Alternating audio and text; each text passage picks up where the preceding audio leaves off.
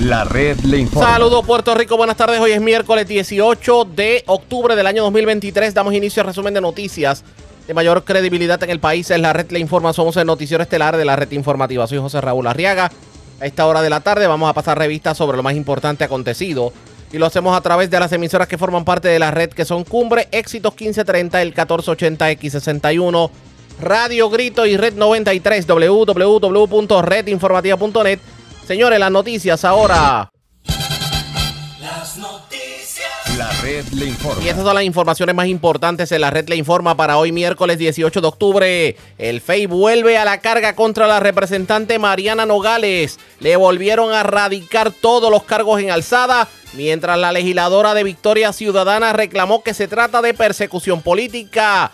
FEMA rechaza dar más tiempo al Departamento de Educación para completar proyecto de los vagones podrían estar en jaque más de 13 millones de dólares. Legisladores truenan contra la agencia por haberse dormido en las pajas con las reclamaciones.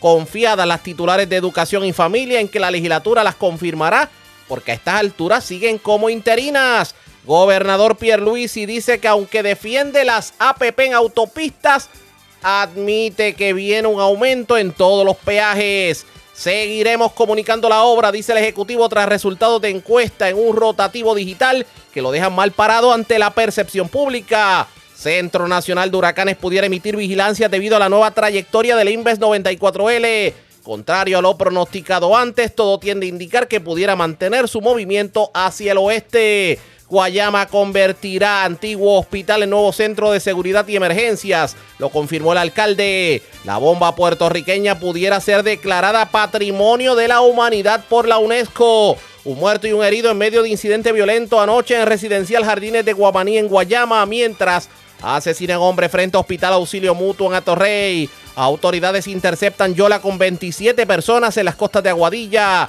Cargos criminales contra hombre que mantuvo encerrada a su pareja por días en su residencia del barrio Abras de Corozal. El detenido le había inclusive quitado las llaves del auto, su celular y sus tarjetas de ATH. Acusan hombre por fraude en ejecución de obras. Aparentemente cobró por insular un vagón y no realizó las labores. También cargos criminales contra otro que cobró dinero para ventanas y nunca las entregó. Y escuchen esto, investigan a sacerdote que dirigía colegio en el sur de Puerto Rico por poseer pornografía infantil en su celular. Esta es la red informativa de Puerto Rico. Bueno, señores, damos inicio a la segunda hora de programación en Noticiero Estelar de la red informativa de inmediato las noticias. Hoy regresó al tribunal de Atorrey la representante Mariana Nogales. Y esto porque hoy se ha estado viendo la vista de regla 6 en alzada. Obviamente los cargos, las decenas de cargos en las cuales no se encontró causa para arresto en la pasada ocasión. Insiste el Ministerio Público en que Mariana Nogales cometió delitos en cuanto a lo que tiene que ver con sus informes y lo que tiene que ver con las propiedades que le pertenecen en la zona este de Puerto Rico, pero en el primer turno al bate, pues simplemente el tribunal determinó no causa. ¿Qué ocurrió en el tribunal en el día de hoy? Vamos a escuchar la llegada tanto de fiscalía como de defensa y de la representante Mariana Nogales, precisamente al Tribunal de Atorrey. ¿Cuándo va a ser el orden de los eventos? Sí, eh, estamos para una pista, una regla 6 en alzada. Eh, fuimos en alzada de todos los cargos. Así que, nada, estás en alzada, vamos a presentar una prueba, vamos a presentar pruebas de ¿La misma prueba de la otra vez? No, prueba diferente. Diferente. Adicional. Adicional. Adicional. Sí, los mismos cargos. Los 51. 51. Tranquila. Sí. Muy bien. Sí. ¿Cómo usted se siente? Qué bueno que están aquí, porque vamos a aprovechar a ver si ustedes investigan más de ese contrato de Metropista, que es fundamental. Aquí el lunes, sin que nadie lo supiera, se firmó un contrato para privatizar todos los expresos que, quedan, que, eh, eh, que quedaban bajo la autoridad de carretera. Y yo pensaría que la prensa debe aprovechar para investigar con quién se reunió el gobernador, el secretario de Estado, el del Departamento de Desarrollo Económico, porque yo pedí esas listas en las dos ocasiones que la gente del gobierno viajó y nunca me dijeron con quiénes se reunieron en España. Les dejo esa asignación. Representantes, los fiscales especiales independientes dijeron que van a estar presentando los mismos cargos y también contra su madre y la compañía Si familiar. eso es así, eso fue. Ellos fueron en alzada. Sabemos que el procedimiento criminal pues es regla 6. Regla 6 en alzada, vista preliminar, vista preliminar en alzada y juicio. Dicen que van a presentar pa- parte de la misma evidencia, así que ¿cómo usted se siente al llegar a este nuevo proceso judicial en su contra y también con su familia? Bueno, yo diría que eh, también la prensa debería indagar más en cómo se gastan los recursos del país. Eh, nuevamente sabemos que esto es un caso eh, que lo han presentado por las posturas que yo he tomado, Eh, pero a diferencia de lo que ellos esperaran, que era que yo renunciara y me cansara, yo sigo para adelante porque yo tengo la verdad. ¿Y usted está tranquila y confiada? Ah, Claro que sí. Además, como yo he visto casos criminales, para mí esto es bien normal. Esas fueron las declaraciones de la representante Mariana Nogales. Según inicio escucharon a una de las fiscales de la oficina del FEI a su llegada al tribunal. Pero ¿qué ocurrió en la vista? Vamos a escuchar parte de la vista. Está en ese proceso. Ok, estamos en ese proceso de firmarla. Eh, hay documentos, presumo que el- el- la oficina desea que este juez examine antes de entrar al- a, la, a la vista. ¿Eso es correcto? Eh, por eso, el- usted presumo que desea que yo eh, lea eso antes del desfile de pruebas. Pues entonces entiendo que eh, el plan de trabajo sea que eh, por lo menos una hora o quizás empezar en la una, a la 1 y 30 el desfile de prueba porque tengo que, usted tiene que juramentar todas las denuncias y yo tengo que eh, examinar los documentos. Así que eh, ese sería el plan de trabajo. el- en, en cuanto el desfile de prueba 1 y 30 para porque es voluminosa el- los documentos y son varias denuncias que se están juramentando. Así que el desfile de, 30, de prueba a la 1 y 30 en este salón. Quedan citadas eh, Mariana Nogales Molinelli, Rita Molinelli y Ocean Front Villas para el comienzo del desfile de prueba, la continuación de esta vista eh, a la 1 y 30 del día de hoy. No hay problema, su señoría, eh, estaríamos preparados. Eh, lo que sí es que nos gustaría primero ver las denuncias, no las hemos visto. Eh, queremos constatar que sean o las mismas o todas o algunas, O algunas de las que, de las que fueron en la, en la regla 6 original. Y, y eso, y quisiéramos saber cuáles son los testigos que vamos a ver en esta vista. Eh, quisiéramos saber cuál es la prueba que le van a someter al señor juez. No, evidentemente, vuestro honor sabe, conocemos la jurisprudencia eh, y las reglas.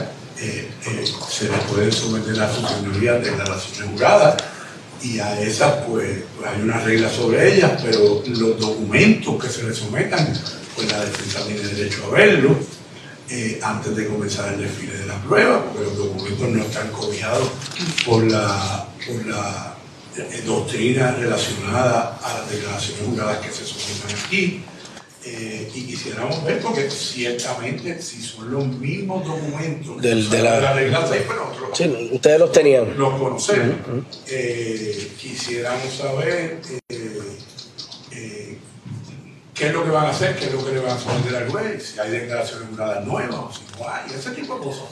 Antes de, de- si usted quiere, podemos hacer eso a la una y media, pero yo creo que su idea era que eso Bueno, se me- sometieran ahora por la mañana y, y para que usted entonces pueda estar preparado a la una y media, lo cual nosotros eh, no tenemos ninguna objeción, pero por lo menos que se nos diga esa parte hoy, se nos entregue ahora tenga las, denuncias, eh, etcétera, que no se nos han entregado. No, las, las denuncias las están juramentando en este momento. Así que presumo que yo, cuando dé el receso, pues pueden las partes, yo no tengo reparo en que las partes se reúnan y lo que puedan este, este, enseñar o, o- o dialogar sobre la prueba, yo no tengo objeción a eso.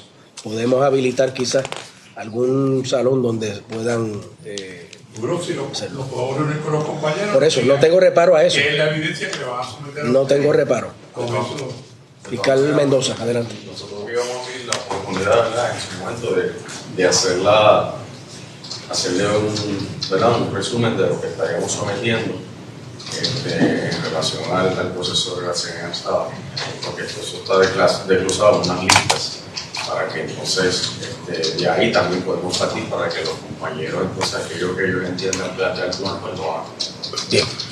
Pues, pues, Eh, nosotros para tenemos, ¿Tienen el resto de la mañana? Exacto, nosotros ahora mismo pues, quisiéramos, y es explicarlo entonces, quisiéramos aclarar para y para que no haya dudas, ningún tipo de comentarios, ni nada de eso.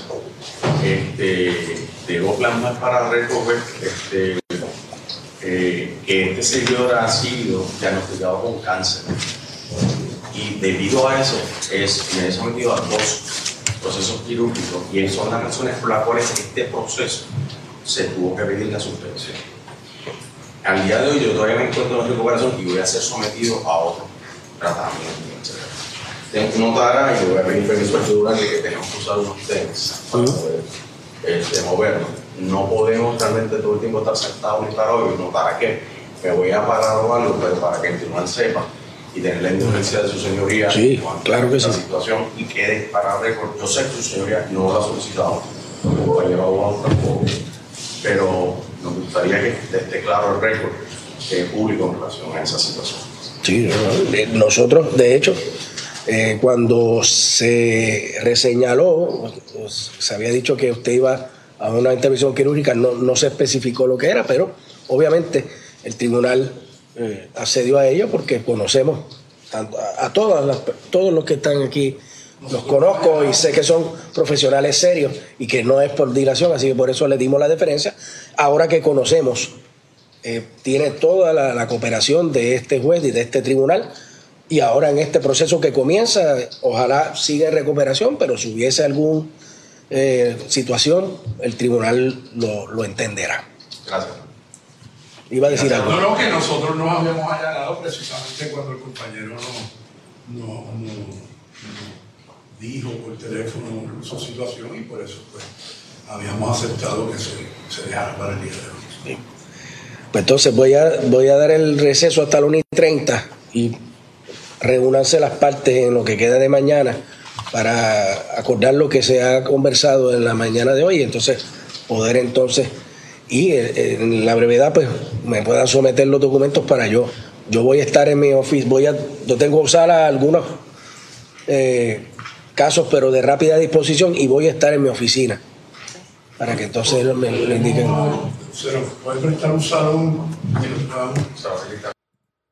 Esto fue lo que ocurrió en la sala en la mañana. A esta hora de la tarde se está viendo el caso y se está desfilando pruebas y está bastante caliente la, la vista, definitivamente. Así que mañana le vamos a tener un resumen completo sobre esta vista. Ustedes pendientes porque obviamente se está presentando prueba nueva en el caso de Mariana Nogales. Hay que ver si en efecto el Ministerio Público esta vez logra el que se encuentre causa en, en estos cargos que no se había encontrado causa previamente. Ustedes pendientes a la red informativa que le vamos a dar seguimiento a toda esta información. Presentamos las condiciones del tiempo para hoy. Hoy miércoles, una vaguada en los niveles superiores dominará el patrón climático durante el resto de la semana. Se esperan tardes activas con aguaceros en varias zonas. La incertidumbre persiste sobre los impactos potenciales del Envast 94L para las islas locales este fin de semana.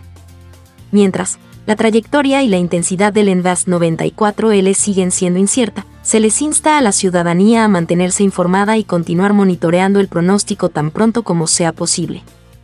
En el mar, el oleaje se mantiene en calma, con olas de dos pies. Las condiciones deberían seguir siendo favorables para las embarcaciones pequeñas, con mares dentro del rango de 2 a 4 pies, al menos durante los próximos días. Hay un moderado riesgo de corrientes de resaca en las playas del centro norte de Puerto Rico.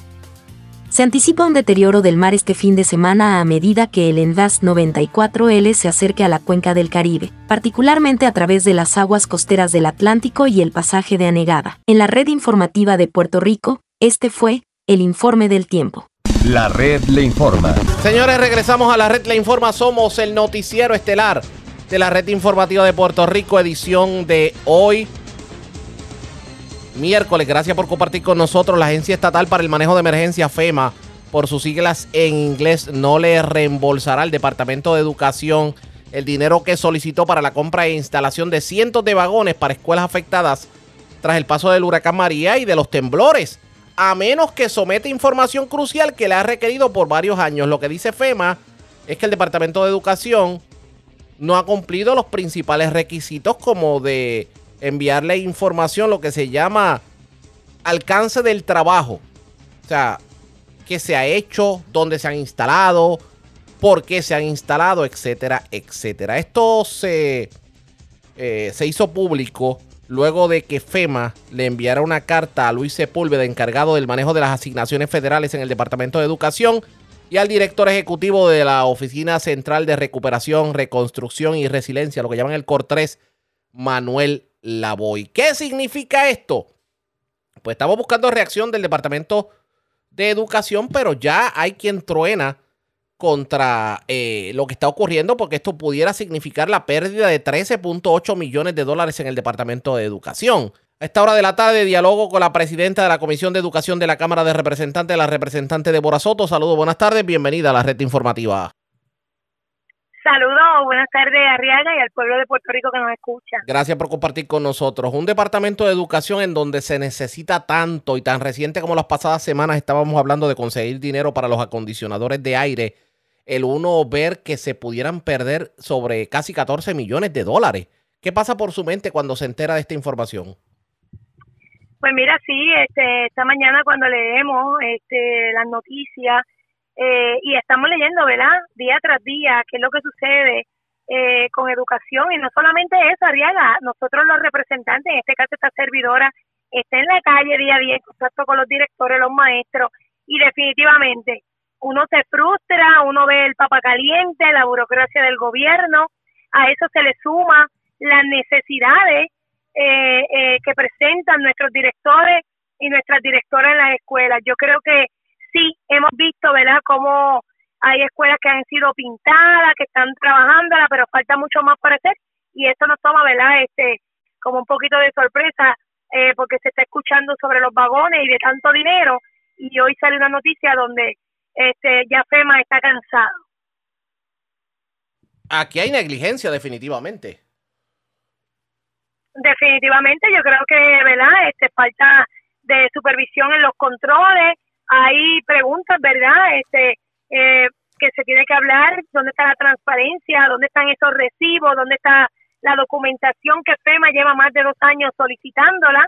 Hemos escuchado a la secretaria de Educación, donde eh, ha dicho, ¿verdad?, que, que se va a seguir trabajando con los vagones, que se van a realizar escuelas nuevas eh, con estos fondos, y yo digo, ¿dónde, eh, ¿verdad?, si en efecto eso va a estar llevándose a cabo, y sobre todo nuestros estudiantes los que necesitan. Yo más que todo estoy pensando en esta población de educación especial Arriaga, que ha ido en aumento. Nuestros estudiantes de educación especial que necesitan, estas maestras de educación especial, las terapistas de, de, de, educación, ¿verdad? Eh, especial, psicólogos, terapistas de habla, a dónde, ¿verdad? Ellos imparten esa enseñanza que he escuchado tan recientemente escuelas donde en Tuabaja mismo hay escuelas que las terapistas brindan, eh, esas psicólogas brindan la terapia en el pasillo de, de las escuelas porque no hay un salón para atender nuestros estudiantes. Entonces estamos hablando de una pérdida de dinero donde ya FEMA está dando el ultimátum. Pero no solamente FEMA, nosotros hemos leído comunicados de la Junta de Control Fiscal donde ha dicho que el dinero eh, no se está utilizando de la mejor manera y quienes se van a ver afectados son nuestros estudiantes. ¿Qué le ha dicho el Departamento de Educación, si algo, sobre el particular? Pues mira, cuando nosotros hemos solicitado alguna información, ellos entienden en todo momento este, que se está trabajando, que estamos en espera, que los fondos no se van a, a perder, que este, se, se están poniendo, ¿verdad? Que se están instalando algunos vagones, pero no solamente es eso, nosotros hemos visto ya durante un tiempo cómo se ha perdido, eh, como muy bien eh, el comunicado que hizo el compañero eh, representante y la compañera Estrella Martínez, cómo se habla de pérdida de alimentos en los diferentes, ¿verdad? Este, en algunas regiones. Así que yo creo que no es cuestión de que diga el departamento, es la acción donde cuando nosotros vamos al field, donde nosotros vamos a, a visitar las escuelas, no se ve. los documentos y el papel aguanta cualquier cosa, Riaga. Y cuando hablamos de millones y de billones, aún nosotros, el que no es experto en matemática o no es experto en este montón de cifras de números, desconoce en efecto que es el montón de, de números. Nosotros más que escuchar de millones y billones, queremos acción y el Departamento de Educación lo necesita. Pero aquí hay, aquí hay algo que nos preocupa a todos. El que estemos hablando a octubre del 2023 de asuntos que se arrastran desde María del 2017 y simplemente porque el Departamento de Educación no ha podido producir un informe, que perdamos los fondos. Exactamente. Burocracia sería la palabra. Y no solamente eso, el cambio de un secretario de educación donde hoy todavía no contamos con un secretario este, en propiedad. Así que yo creo que son muchas las cosas que pasan. Un departamento de educación que es un monstruo, que se escucha todo, todo el tiempo hablando de tanto dinero. Sin embargo, cuando lo vamos bajando como si fuera una pirámide, quienes están abajo son los estudiantes. Quienes deben estar arriba son los estudiantes y ellos son los que están abajo por la falta de supervisión, por la burocracia del gobierno, por la politiquería envuelta, porque no existe un plan en el Departamento de Educación, porque el cambio y cambia de cartas circulares. Yo creo que definitivamente, Arriaga, este, yo creo que, ¿verdad? Nosotros necesitamos la transparencia y se tiene que hablar de transparencia. Imagínate, como haces mención tú, desde el 2017 pasó María y todos estos maestros y maestras en espera de que se les atienda como deben estar. Así que yo creo que este esto apenas es el comienzo de otras cosas que van a estar saliendo a la luz pública porque por lo que vemos es esa papa caliente y no sabemos dónde está el dinero. La secretaria de Educación, que no ha sido confirmada, tiene tremendo tostón definitivamente.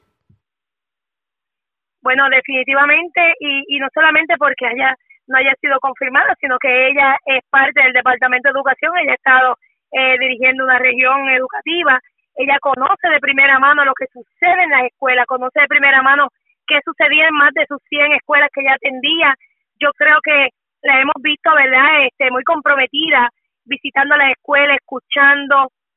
Yo creo que sí que, que ella tendría que presentar, ¿verdad?, algún comité y exigir a las personas que están dirigiendo esas oficinas que trabajan con lo que es el manejo de fondos federales que se presenten antes de que se pierda ese dinero.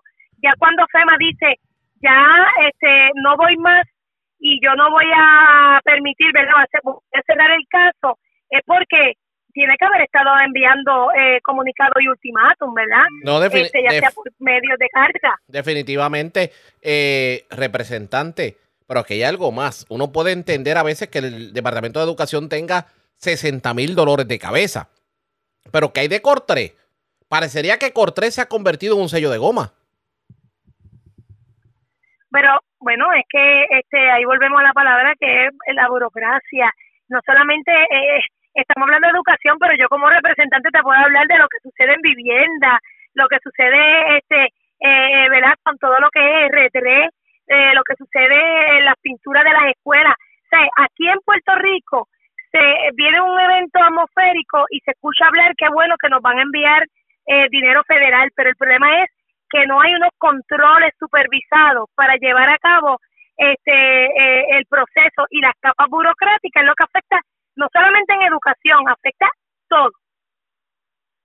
Vamos a darle seguimiento definitivamente a toda esta situación, eh, pero ya que estamos hablando precisamente de del Departamento de Educación, estamos viendo casos en donde todavía hay estudiantes que tienen que tomar clases virtuales porque las escuelas han tenido problemas, por ejemplo, esto del alto voltaje en Luma, que ha quemado medio mundo.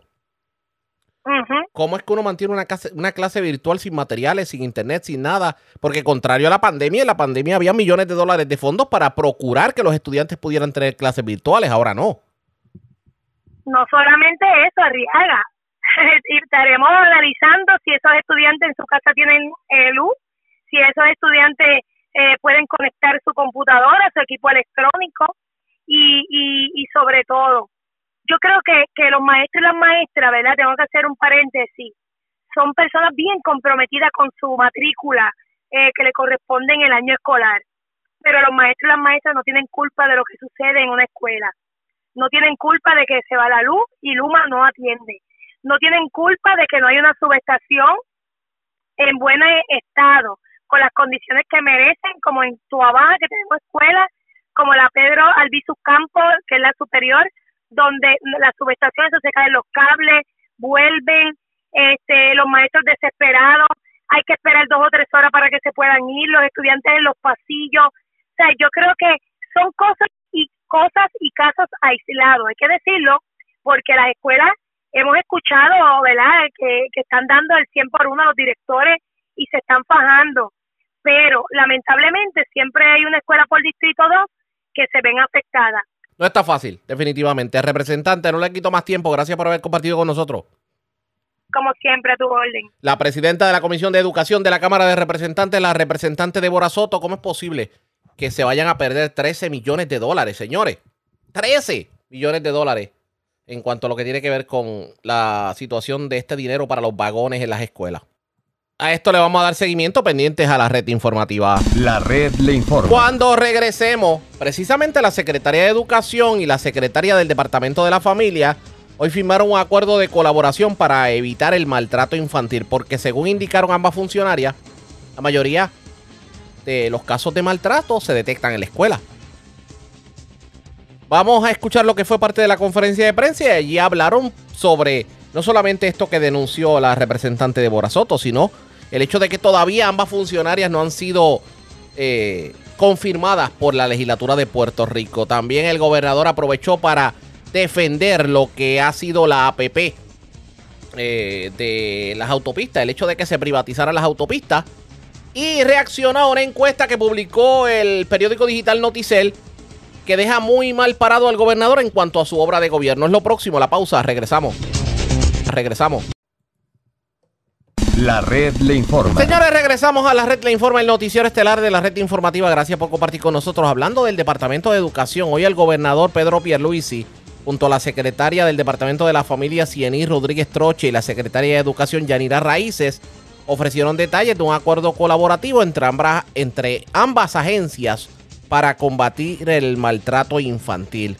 Obviamente se habló del tema, pero era obvio que se le iba a preguntar a la secretaria del Departamento de Educación sobre precisamente este dinero que pudiera perder el Departamento de Educación, pero también se le preguntó tanto a ella como a la secretaria del Departamento de la Familia sobre qué ha pasado con el proceso de confirmación en el Senado de Puerto Rico. Al gobernador se le preguntó sobre la alianza público-privada de las autopistas. El gobernador insiste, bueno, se reiteró en comentarios que hizo anteriormente, de que pues viene un aumento a los peajes. Y también reaccionó a informes. Hoy se presentó una encuesta del rotativo digital Noticel que dejan bien mal parado al gobernador en cuanto a obra pública, por lo menos en la percepción del pueblo. Esto ocurrió en la conferencia de prensa. La unidad especializada en atención escolar. Y cómo va a funcionar es que esa unidad va a tener 27 profesionales eh, de, trabajo social, 17 del Departamento de Educación y 10 del Departamento de la Familia.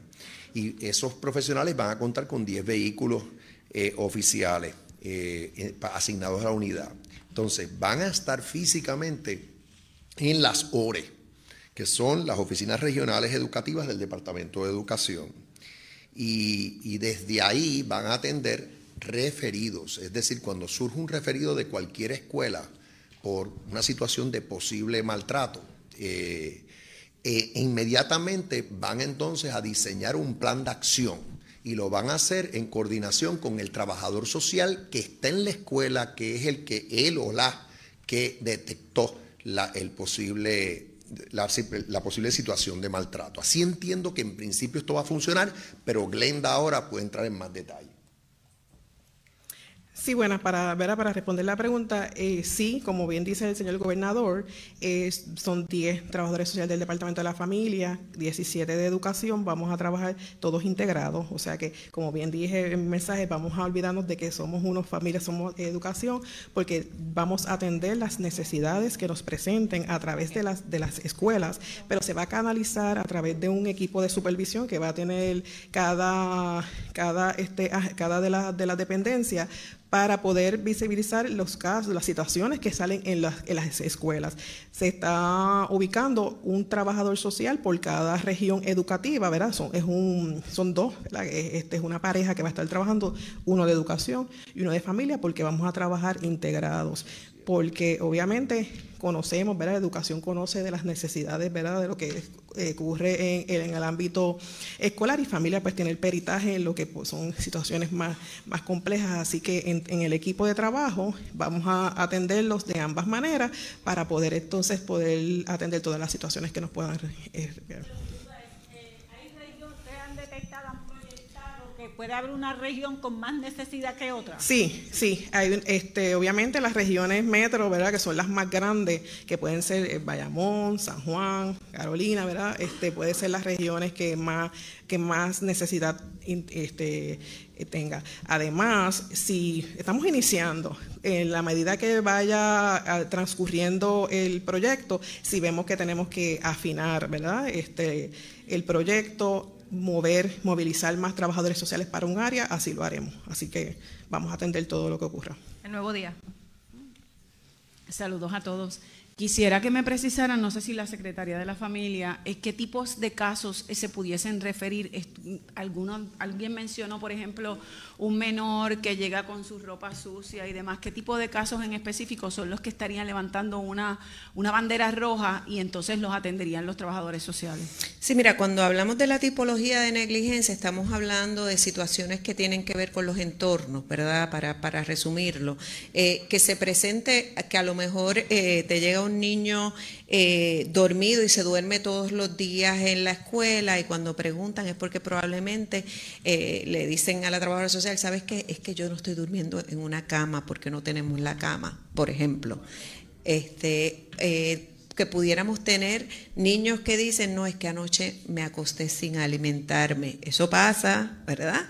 Es que Tuvimos una situación eh, familiar donde papá y mamá anoche, este, papá se fue, ¿verdad? Hay situaciones de negligencia que entonces redundan, eh, y lo que tiene que ver, por decirlo así, salud, vivienda, em, educación, que dejaron de ir a la escuela por una semana. Eh, así que son, que son cosas y situaciones del diario vivir que de alguna manera levantan un indicador de que hay algo ocurriendo en ese hogar. Y entonces eso lo cogemos a tiempo porque generalmente en la medida que eso no se ataja a tiempo comienza un ciclo. Como el ciclo de violencia doméstica, hay ciclos de violencia intrafamiliar que van en escalada. La intención de esta iniciativa es asegurarnos que tan pronto se identifica eso en el escenario escolar, que la tendencia, ¿verdad? Y la situación era que el trabajador social escolar hacía una evaluación previa inicial y automáticamente, o verdad, después que hacían eh, el análisis, decían, no, no, pues déjame asegurarme que, que, a ver qué es lo que está pasando con esto, se hacía el referido a la línea de maltrato, automáticamente entraba como si fuera un posible caso de maltrato. ¿Verdad? Aunque se anunciara que era una negligencia. Pues ahora, ¿qué vamos a hacer? En vez de empezar ese ciclo de, no, pues entonces ahora lo refiero a la línea, de la línea va una supervisora, revisa si es un caso, si entra en las prioridades porque hay peligro presente, peligro inminente o si sencillamente es negligencia. No, ahora mismo lo que vamos a hacer es ese trabajador social, ese director, automáticamente se va a virar a la unidad especializada y le va a decir, ¿sabes qué? Tenemos este indicador.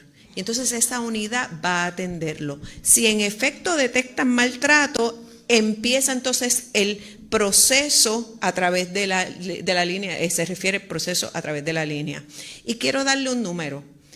Cuando nosotros hablamos que el 26% de los casos que entraron, eh, referidos, perdón, de los referidos que entraron a la línea de maltrato, Estamos hablando de un 26% de cerca de 14 mil casos. Sí, eh, referidos, perdón. Leda siempre me lo corrige, no me confundas casos con referidos, pero cerca del 25% son referidos. Eso estamos hablando de que entonces son cerca de 3.500, ¿verdad?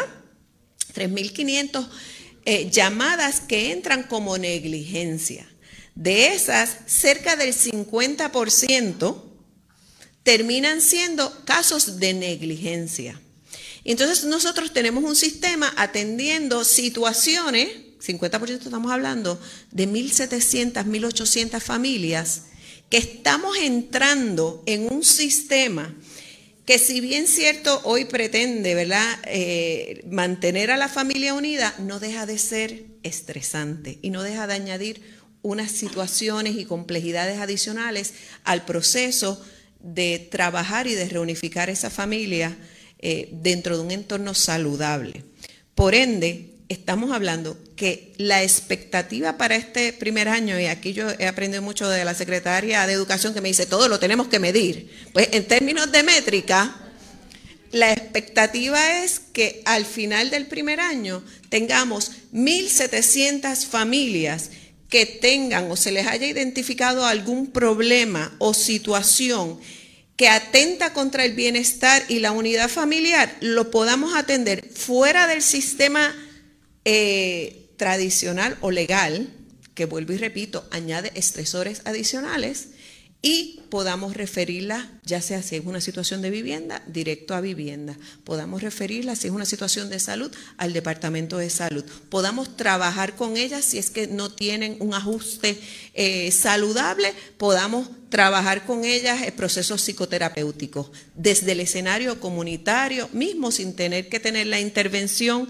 eh, que muchas veces se ve como punitiva del sistema de protección. Telenoticias. ¿Qué ha pasado con los nombramientos de tanto la secretaria del Departamento de la Familia como la de Educación? Esto contentaron tanto el gobernador como ambas funcionarias.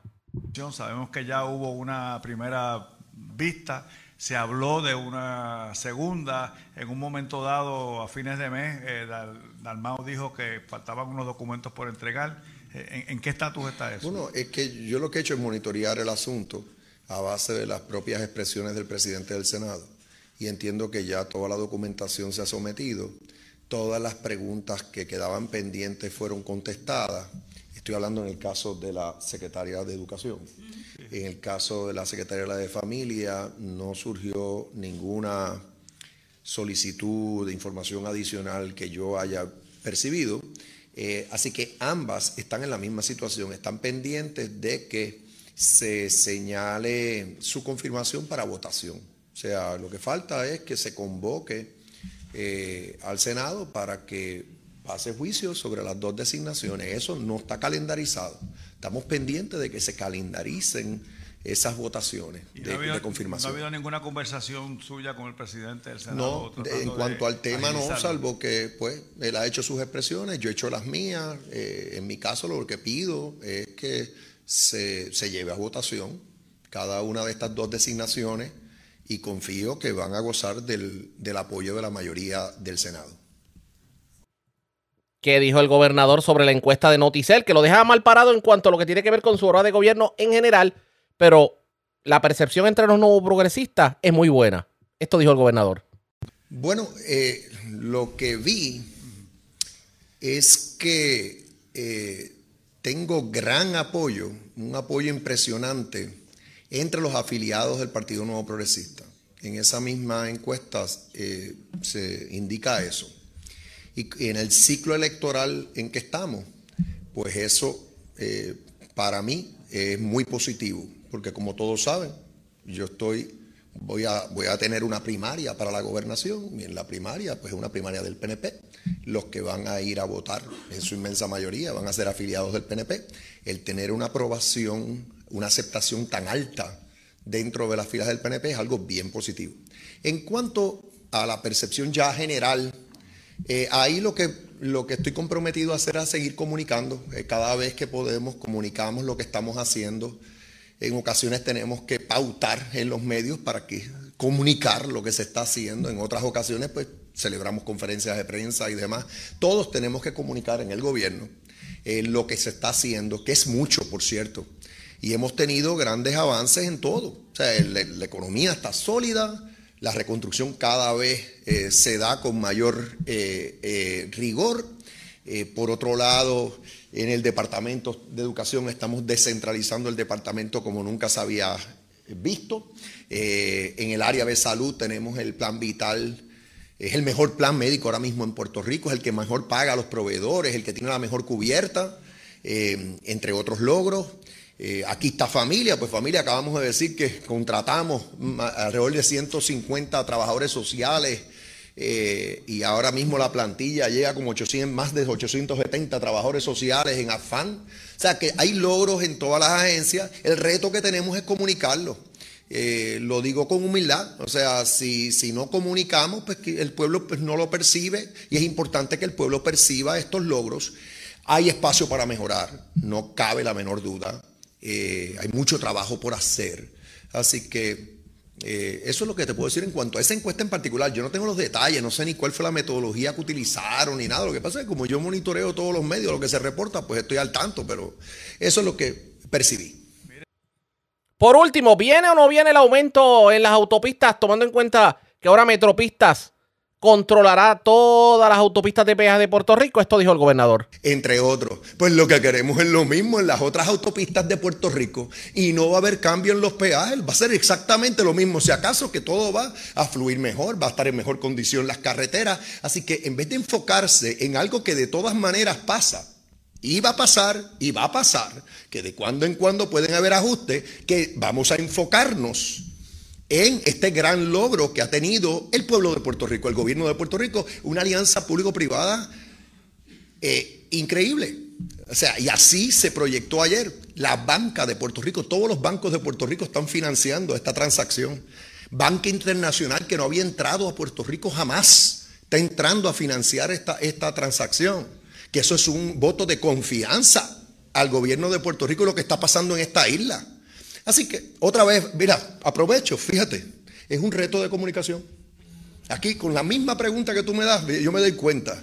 Es un reto de comunicación. En vez de enfocarse eh, eh, el mensaje, los medios, en lo que deberíamos todos estar enfocados, una gran mejora en el estado de nuestras autopistas, se enfocan en, en un aumento de peaje que puede ocurrir como ha ocurrido en el pasado y nuevamente puede ocurrir en el futuro y que ya la Junta de Supervisión ha dispuesto que así sea.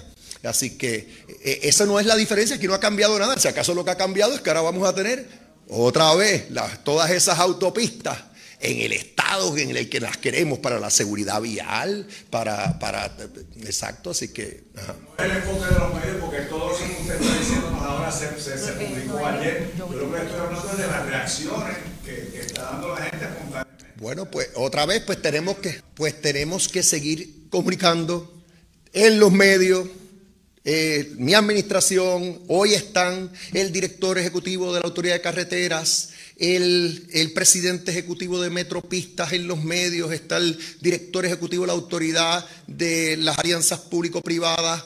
Todos los que tenemos conocimiento de lo que se ha hecho tenemos que comunicar. La responsabilidad de los medios obviamente es reportarlo, yo lo sé, pero hay que trabajar con esa percepción porque es equivocada. O sea, aquí no estamos hablando de aumentos de peaje, de eso no es que se trata esto. Se trata de una inversión nunca antes vista en Puerto Rico. Es más, sí, exactamente. Es la inversión más grande que se ha dado en Puerto Rico eh, de capital privado entrando a la isla. Un voto de confianza en Puerto Rico. Así que es el reto. El reto que tenemos, sí, un reto de comunicación. Y lo vamos a enfrentar esto de las autopistas no pinta bien, porque lo que dice el gobernador, bueno, queremos la, la, autopista de San Juan a Ponce como está la autopista de San Juan Arecibo, pues eso implica un costo. Le vamos a dar seguimiento a esto pendientes a la red informativa. La red le informa. Cuando regresemos, vamos a noticias del ámbito policíaco. Es lo próximo, a la pausa, regresamos. La red le informa. Señores, regresamos a la red le informa. Somos el noticiero estelar de la red informativa de Puerto Rico, edición de hoy miércoles. Gracias por compartir con nosotros. Vamos a noticias del ámbito policíaco. Comenzamos en el sureste de Puerto Rico. Una persona eh, fue asesinada, otra herida de bala, un hecho ocurrido anoche en el residencial Jardines de Guamaní en Guayama. Información con Yachira Velázquez, oficial de prensa de la policía en el sureste. Saludos, buenas tardes. Buenas tardes, saludos. Agentes del negocio de la Policía de Puerto Rico investigaron un asesinato y otro que resultó con herida de bala, reportado en la noche de ayer, hechos ocurridos en el residencial Jardines de Guamaní en Guayama. Según la información suministrada, una llamada al sistema de emergencia 911 alertó a la policía sobre unos disparos Luego, los agentes del distrito de Guayama se movilizaron al lugar, encontraron un hombre con varias heridas de bala, identificado como Jean Luis Lebrón Ramos, de 22 años y residente de Guayama. Al lugar llegó el personal de emergencias médicas, quienes lo transportaron a un hospital del área. Este fue atendido por el médico de turno, el doctor Edwin López, donde certificó su muerte. El herido de bala fue identificado como Juan Carlos Velázquez Yejo, de 23 años y residente del pueblo de Guayama. Fue transportado a una institución hospitalaria. Al momento se desconoce la condición. La agente Marian Ramos, adscrita a la División de Homicidios del Cuerpo de Investigaciones Criminales de Guayama, en unión a la fiscal Michelle Mir Martínez, se hicieron cargo de la pesquisa se le suelta a la ciudadanía que de poseer alguna información que ayude a los esclarecimientos de estos casos, favor de llamar al 787-866-2020 o de manera confidencial al 787-343-2020. Buenas tardes a todos. Y buenas tardes a usted también. Gracias, era Yachira Velázquez, oficial de prensa de la policía en la zona de Guayama, del sureste. Vamos al noroeste de Puerto Rico. 27 hombres fueron detenidos por las autoridades cuando trataron de entrar a Puerto Rico en una embarcación a través de las costas del noroeste de Puerto Rico. Además, en condición estable se encuentra un hombre que fue agredido con un objeto contundente por otro en medio de, un, de una discusión ocurrida en un sector de Aguada. Información con Juan Bautista el oficial de prensa de la policía en Aguadilla. Saludos, buenas tardes. Sí, buenas tardes para ti, Diego. Buenas tardes para el público Radio Fucha. Como informaste, eh, tenemos caso a las 9 y 5 de la noche de ayer a unas cuatro millas náuticas de las costas del barrio Punta Borinquen de Aguadilla, personal de la unidad marítima Fura Añasco, adscritos al negociador de la Policía de Puerto Rico, interceptaron una embarcación en la que viajaban 27 hombres de estatus migratorio no definido que intentaban arribar a la isla. La intervención se produjo como producto de un patrullaje de vigilancia marítimo preventivo, en el que fue detectada la citada embarcación descrita como de fabricación casera, color azul, de unos 30 pies del Dora con dos motores fuera de borda, en la que viajaba el mencionado grupo de personas que fueron entregados en alta mar a efectivos de la Guardia Costanera, los cuales hicieron cargo del debido proceso investigativo. Por otro lado, en relación a la agresión, tenemos que la misma es investigada por agentes del Distrito Policiaco de Aguada. Eh, los hechos ocurren en el día de ayer en el barrio Naranjo de ese municipio y según informa el querellante, William Aquino Méndez, de 45 años, residente de esa población, este sostuvo una discusión con un sujeto el cual puede identificar quien armado de un objeto contundente lo agredió en el área de la cabeza, siendo este atendido en el hospital San Carlos de Moca, donde fue dado de alta en condición estable y a cargo de esta investigación eh, quedó el agente Carlos Rivera, supervisado por el sargento Luis Villalba. Gracias por la información, buenas tardes. Buenas tardes. Gracias, era Juan Bautista, ya el oficial de prensa de la policía en Aguadilla, de la zona noroeste. Vamos a la zona centro-norte del país, porque las autoridades erradicaron cargos criminales contra un hombre. Escuchen esto. Esta persona mantenía literalmente secuestrada a su pareja en, en el barrio Abras de Corozal. O sea, le había quitado las llaves del vehículo, la tarjeta ATH y la mantuvo inclusive encerrada por varios días en la residencia de ambos. Esta logró escapar y pues obviamente la transportaron al cuartel y pudo hacer la querella correspondiente. Información con Mayra Ayala, oficial de prensa de la policía en Bayamón. Saludos, buenas tardes. Sí, buenas tardes. Eh, la información que tenemos es que agentes del negociado de la Policía de Puerto Rico, adscritos a la División de Inteligencia y Arrestos de Bayamón, diligenciaron ayer en Corozal una orden de arresto contra Jerry Capeles Burgos, de 49 años, quien enfrenta cargos por violación a la ley para la prevención e intervención con la violencia doméstica en hechos ocurridos el pasado sábado en el barrio Abras de este municipio. De acuerdo a la investigación realizada, Capeles Burgos presuntamente le quitó las llaves del vehículo a la perjudicada, así como una tarjeta de banco, y la mantuvo encerrada por varios días en la residencia de ambos. Se alega que los hechos eh, comenzaron el jueves 12 de octubre y no fue hasta el sábado 14 que la víctima logró escapar siendo transportada hasta un cuartel de la policía. El arresto contra Capeles Burgos, quien enfrenta cargos por maltrato y restricción a la libertad, fue realizada por el agente Rafael Rivera Ríos, adscrito a la División de Inteligencia y Arrestos de Bayamón, supervisado por el sargento Carlos Rossi. La orden de arresto expedida por la juez Brenda Salas Rivera fue diligenciada por el juez Rafael Párez del Tribunal de Bayamón con una fianza de 100 mil dólares, la cual no prestó, siendo ingresado en la cárcel regional de Bayamón. Gracias por la información. Buenas tardes. Buenas tardes. Gracias, era Mayra la oficial de prensa de la policía en Bayamón. De las, bueno, nos quedamos en la zona metropolitana porque una persona fue asesinada, un hecho ocurrido en un sector de Atorrey, mientras una persona resultó herida de bala mientras manipulaba su arma de fuego, un hecho ocurrido en el residencial Manuela Pérez de Río Piedra. Se reportaron dos robos, uno de ellos fue en San Juan, en el estacionamiento del Walgreens de Avenida Barbosa, aparentemente... Eh, le, le, llevaron el teléfono celular y la tarjeta de ATH y le pidieron inclusive hasta la contraseña y le, le sacaron dinero de la tarjeta ATH. También hubo un robo que se reportó en, en, la zona de Río Piedras, específicamente en el estacionamiento del Banco Popular de la avenida Muñoz Rivera. Le quitaron dinero a una persona que estaba de cliente en la institución bancaria. Iliana Echevarría, oficial de prensa de la policía en el cuartel general con detalles. Saludos, buenas tardes. Saludos, muy buenas tardes a todos. Tenemos que una muerte violenta fue reportada a eso de las 7 y 49 de la noche de ayer martes.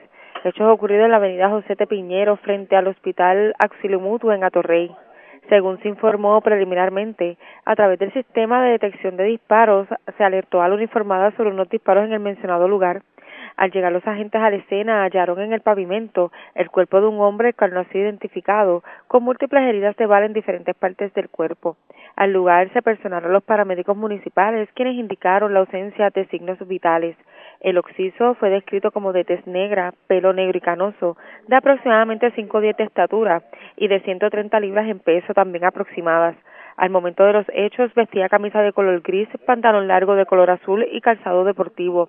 La agente Joan Lee Rivera Ramos del negociado de la Policía de Puerto Rico, adscrita a la División de Homicidios del Cuerpo de Investigaciones Criminales de San Juan, en unión a la fiscal Roxanne Rivera Carrión, se hicieron cargo de la investigación. Además, un incidente desgraciado donde un hombre resultó herido de bala fue reportado a las 11 y 11 de la noche de ayer, hechos ocurridos en uno de los apartamentos de residencial Manuela Pérez en Río Piedras.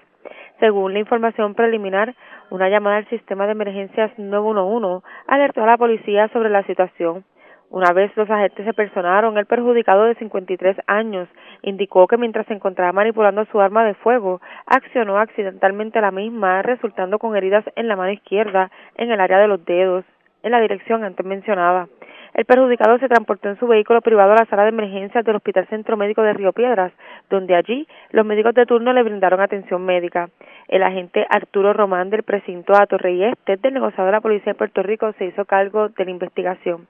También tenemos que agentes del negociado de la Policía de Puerto Rico adscrito al precinto de Río Piedras investigaron un robo reportado a las 2 y 1 de la tarde de ayer en el estacionamiento del Banco Popular en la avenida Luis Muñoz Rivera en Río Piedras según informó el querellante, que alguien se bajó de un vehículo color negro y lo amenazó con un arma de fuego. Luego le ordenó que le diera todo el dinero que tuviese consigo. El perjudicado sacó 100 dólares de los bolsillos y se lo entregó al asaltante. Posteriormente el sujeto se marchó del lugar sin causarle daño físico al querellante. De acuerdo al informante, el atracador vestía ropa oscura y tenía un manto blanco cubriéndole parte del rostro, mientras que el arma fue descrita como tipo pistola y de color plateada. El agente Brian Santiago, adscrito al precinto policíaco, investigó inicialmente y refirió el caso a los agentes del Cuerpo de Investigaciones Criminales de San Juan para que continúen con esta investigación. Y por último, tenemos que agentes del negociado de la policía investigaron un robo reportado a las 5 y 3 de la madrugada de hoy, hechos ocurridos en el estacionamiento de la farmacia Walgreens, ubicado en la avenida Barbosa, en Atorrey según informó el querellante que se encontraba en el lugar antes mencionado cuando un individuo en una bicicleta se le acercó pidiendo dinero, por lo que éste le indicó que no contaba con efectivo. Posteriormente, el hombre mediante la fuerza lo despojó de su teléfono celular. Acto seguido, el asaltante le manifestó que no le iba a entregar el mismo hasta que le diera dinero o una tarjeta. En ese momento el perjudicado accedió entregando su tarjeta de débito con el número de contraseña a cambio de su móvil. Luego la víctima se percató que unas transacciones fueron realizadas en el garaje total de la mencionada avenida. El caso fue investigado inicialmente por el agente Jonathan Aldaondo, adscrito al precinto de Torrey Este y referido al personal de la División de Robos del Cuerpo de Investigaciones Criminales de San Juan para que continúen con esta pesquisa. Gracias por la información. Buenas tardes. Buenas tardes. Gracias, Eriliana Echevarría, oficial de prensa de la policía en el cuartel general de la zona metropolitana. Vamos al noroeste de Puerto Rico. Desconocidos se llevaron un generador eléctrico valorado en 16 mil dólares de la torre de comunicaciones de Claro, localizada en el barrio Oaxaca, en Quebradillas. Información con el Malvarado, oficial de prensa de la policía en el norte. Saludos, buenas tardes. Sí, buenas tardes. Agentes del distrito de Quebradilla del negociado de la Policía de Puerto Rico investigaron una apropiación ilegal eh, ayer martes en horas de la tarde en el barrio eh, Oaxaca, carretera 119 kilómetro 16.7 en el pueblo de Quebradillas, según informó José Lucena, que en el lugar antes mencionado alguien se apropió de una planta eléctrica modelo CAT valorada en 16 mil dólares de la torre de Claro. Además, le ocasionaron daños a la cablería. Investigó el agente Jorge Vélez del distrito de Quebradilla y continuó con la investigación agentes de la División de Delitos contra la Propiedad del Cuerpo, del cuerpo de Investigaciones Criminales de Arecibo. Esa es la información que tenemos hasta el momento. Que tengan todos buenas tardes. Y buenas tardes para usted también. Era Elmo Alvarado, oficial de prensa de la policía en Arecibo. Más noticias del ámbito policial con nuestra segunda hora de programación. Por señores, a esta hora de la tarde hacemos lo siguiente. La red le informa. Nos vamos a una pausa, identificamos nuestra cadena de emisoras en todo Puerto Rico. Regresamos con más en esta edición de hoy miércoles del noticiero estelar de la red informativa. La red le informa. Señores, iniciamos nuestra segunda hora de programación. El resumen de noticias de mayor credibilidad en el país es la red le informa. Somos el noticiero estelar de la red informativa de Puerto Rico, edición de hoy miércoles 18 de octubre. Vamos a continuar pasando revistas sobre lo más importante acontecido y lo hacemos a través de las emisoras que forman parte de la red que son Cumbre, Éxitos 1530, el 1480, X61, Radio Grito y Red 93, www.redinformativa.net. Señores, las noticias ahora. La red. Y estas son las informaciones más importantes en la red le informa para hoy miércoles 18 de octubre. El FEI vuelve a la carga contra la representante Mariana Nogales. Le volvieron a radicar todos los cargos en alzada, mientras la legisladora de Victoria Ciudadana reclamó que se trata de persecución política. FEMA rechaza dar más tiempo al Departamento de Educación para completar proyecto de los vagones podrían estar en jaque más de 13 millones de dólares. Legisladores truenan contra la agencia por haberse dormido en las pajas con las reclamaciones. Confiadas las titulares de Educación y Familia en que la legislatura las confirmará, porque a estas alturas siguen como interinas. Gobernador Pierluisi dice que aunque defiende las APP en autopistas, admite que viene un aumento en todos los peajes.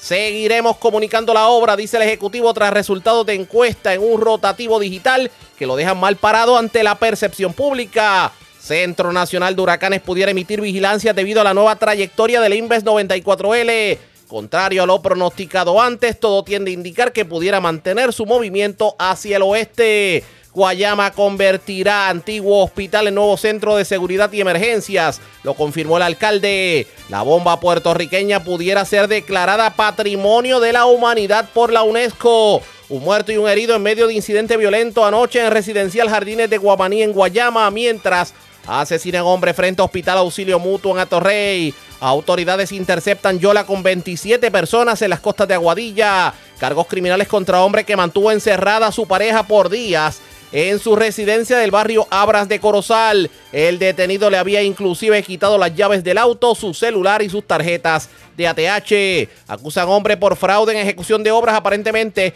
cobró por insular un vagón y no realizó las labores. También cargos criminales contra otro que cobró dinero para ventanas y nunca las entregó. Y escuchen esto, investigan a sacerdote que dirigía colegio en el sur de Puerto Rico por poseer pornografía infantil en su celular. Esta es la red informativa de Puerto Rico. Bueno, señores, damos inicio a la segunda hora de programación en el noticiero estelar de la red informativa de inmediato a las noticias. ¿Cuál es la realidad en torno al Inves 94L? Y hacemos la pregunta porque hoy hemos visto como que el fenómeno ha tomado un poco de más vigor, se ha organizado más pero como ha tardado en desarrollarse, el movimiento ahora se mantiene más hacia el oeste. Y obviamente un movimiento al oeste pudiera significar un acercamiento más a nuestro territorio. Pero, ¿qué debemos esperar? La metrólogo Glorian Rivera del Servicio Nacional de Metrología en la línea. Saludos, buenas tardes. Buenas tardes a ti a todos nuestros radio escucha. Gracias por compartir con nosotros. ustedes habían augurado esto, ustedes habían advertido que si el fenómeno se desarrollaba antes, pues el movimiento hacia el noroeste iba a ser más rápido. Y si te No, claro que sí. y se- si se tardaba en desarrollarse, eso iba a significar un movimiento más al oeste, acercándolo más al Caribe. Eso es lo que está ocurriendo. Sí, mira, eh, la realidad es que en el último boletín que emitió el Centro Nacional de Huracanes en Miami, eh, tenía este sistema con una probabilidad de formación en 48 horas y en 7 días de 80%, así que estamos hablando que este sistema hoy en la tarde o mañana ya se puede convertir en una depresión tropical. Lo que sí en estos momentos pues no está bien definido es el centro de circulación. ¿Qué quiere decir esto? Que sin un centro de circulación un poco definido pues no se puede nombrar el sistema. Además que pues hay que esperar a que vaya un, un avión huracanes en el día de mañana para definir, para ver si encuentra ese centro de circulación o ver si tiene los vientos para categorizar este sistema. Pero sí, este sistema en los últimos modelos pues todavía continúan con una discrepancia bastante amplia. Uno, el europeo no los acerca un poquito a la isla, el GFS lo manda para las aguas abiertas del Atlántico, así que todavía hay mucha incertidumbre de qué va a pasar con este sistema. Así que le pedimos a la ciudadanía paciencia y sobre todo recordar que estamos en plena temporada de huracanes, que esto se acaba en noviembre 30. Pero por lo menos eh, para entender esto un poco, lo que se había teorizado es que se forme hoy o no, el Centro Nacional de Huracanes estaría difundiendo algún tipo de vigilancia de tormenta tropical para parte de las Antillas Menores eh, bajo potencial ciclón tropical. ¿Eso pudiera ocurrir? Pues mira, hay que todo va a depender del rumbo que tome este sistema en las próximas horas. Aquí en Puerto Rico, para la ciudadanía, no hay ningún tipo de vigilancia, no hay ningún tipo de aviso de, tormenta tropical, así que debemos estar tranquilos por esa parte. Y de haberlo, el Servicio Nacional de Meteorología, como siempre, responsablemente vamos a estar informando a la ciudadanía. Pero por el momento le pedimos que se mantengan tranquilos. Al momento no podemos descartar los dos panoramas. El que simplemente haga un giro cuando llegue al arco de las Antillas y no se acerca a Puerto Rico, como que mantenga el movimiento al oeste y nos visite. Mira, se mantenga, se espera que en horas de la tarde pues este sistema comience un rumbo más hacia el oeste-noroeste, así que esperemos que se quede lejitos de nuestra zona, pero puede ser impactos indirectos hasta el momento que nos traiga lluvia. No viento. No viento, no. O sea que No se pueden descartar vientos, ¿verdad? Pero por lo menos el impacto indirecto que podría estar trayendo este sistema en el fin de semana es lluvia. Pero si, por ejemplo, y le hago la pregunta porque en la meteorología todo es, impre- todo es Sí, no, claro. todo cambia. Si, si no se desarrolla con la rapidez que se espera y mantiene el movimiento al oeste y luego se desarrolla después de las 55, sí podemos estar más propensos a una visita de un fenómeno meteorológico. De eso es que estamos hablando. Y esperemos que traiga lluvia, porque lluvia es lo más que necesitamos, ¿verdad? Pero siempre va a ser bien recibida, así que no queremos que las personas se alerten, no queremos ningún estatus de alerta en estos momentos y que se mantengan tranquilos. Eso No, es lo que queremos. Sabemos que en el caso de ustedes, ustedes no cambian los colores del logo, ni, No, ni, ni- para nada. ni galletitas, ni nada de eso.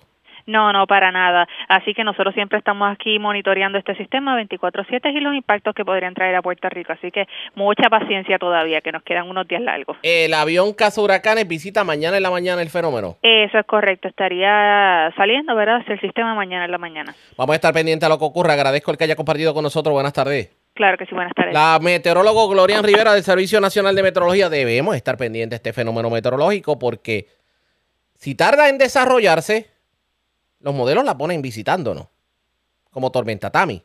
Si se desarrolla más rápido, puede tomar ese girón más hacia el oeste-noroeste y perderse en las aguas del Atlántico antes de tocar el arco de las Antillas. Esos son los dos panoramas que presentan los modelos, eh, los diferentes modelos, tanto el europeo como el GFS, que es el americano, el canadiense, etcétera, etcétera.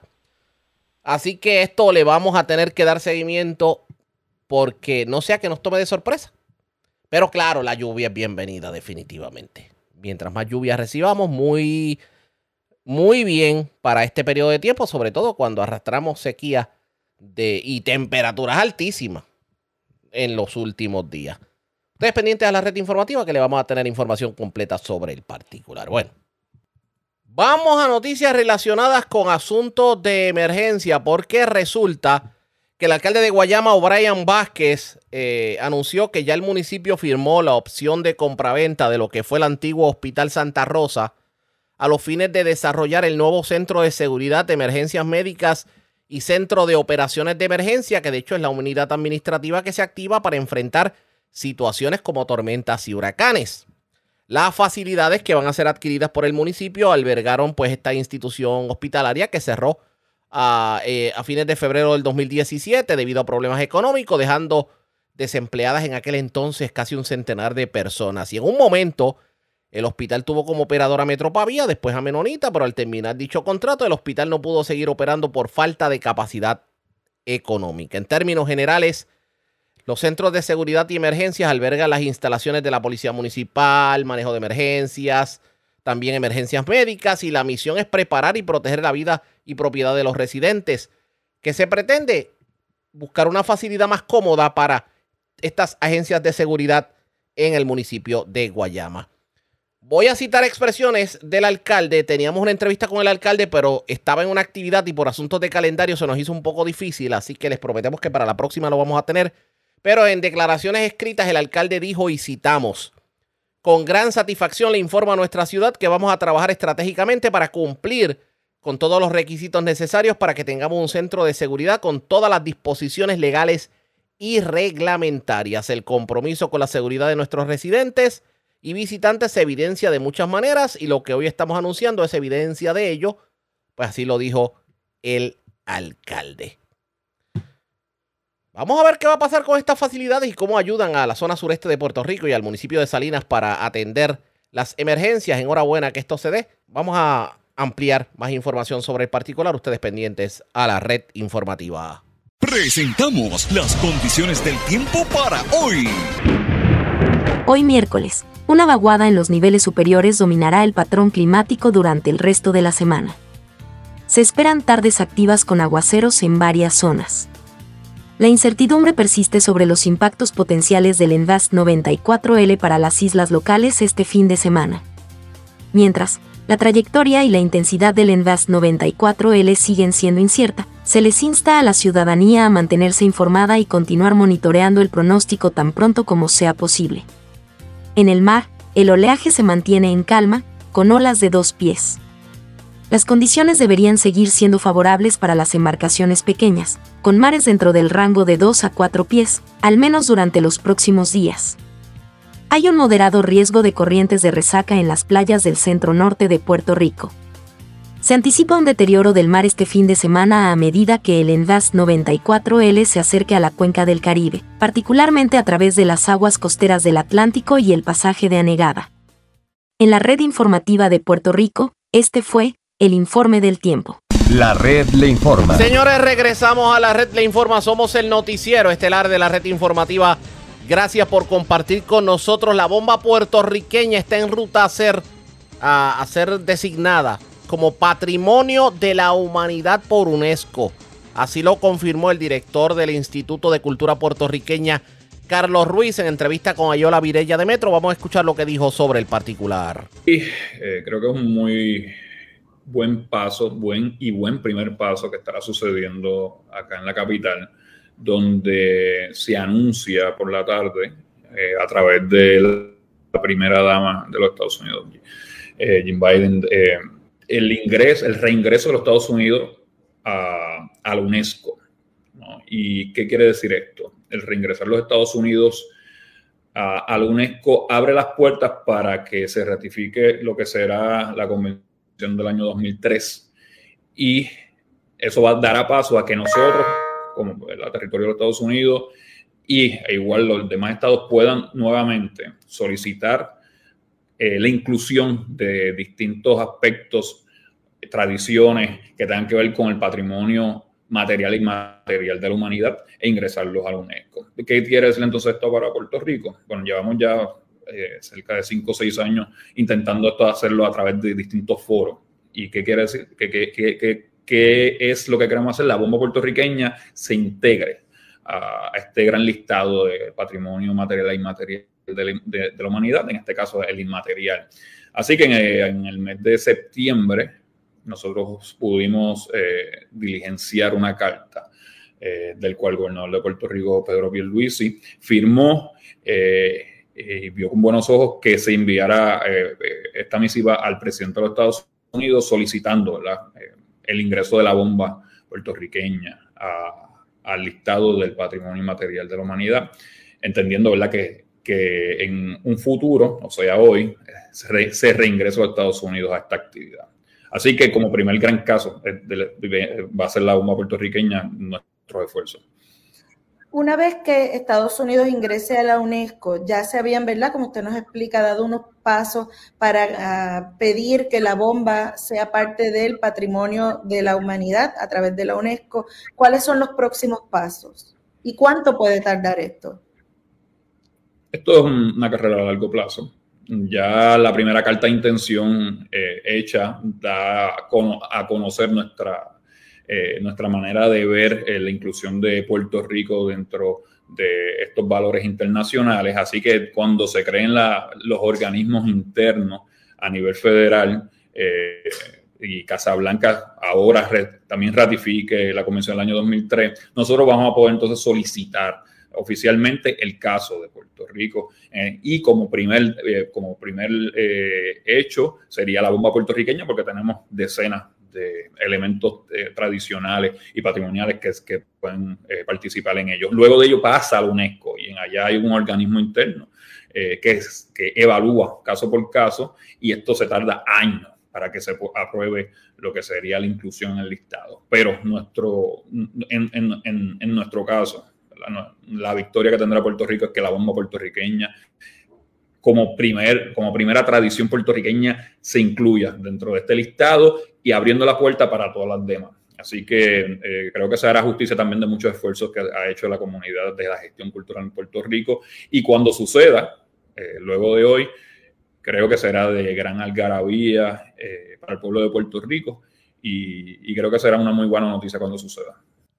Expresiones del director ejecutivo del Instituto de Cultura Puertorriqueña, Carlos Ruiz. Así que la bomba puertorriqueña por fin tendrá su sitial dentro de la cultura eh, a nivel mundial.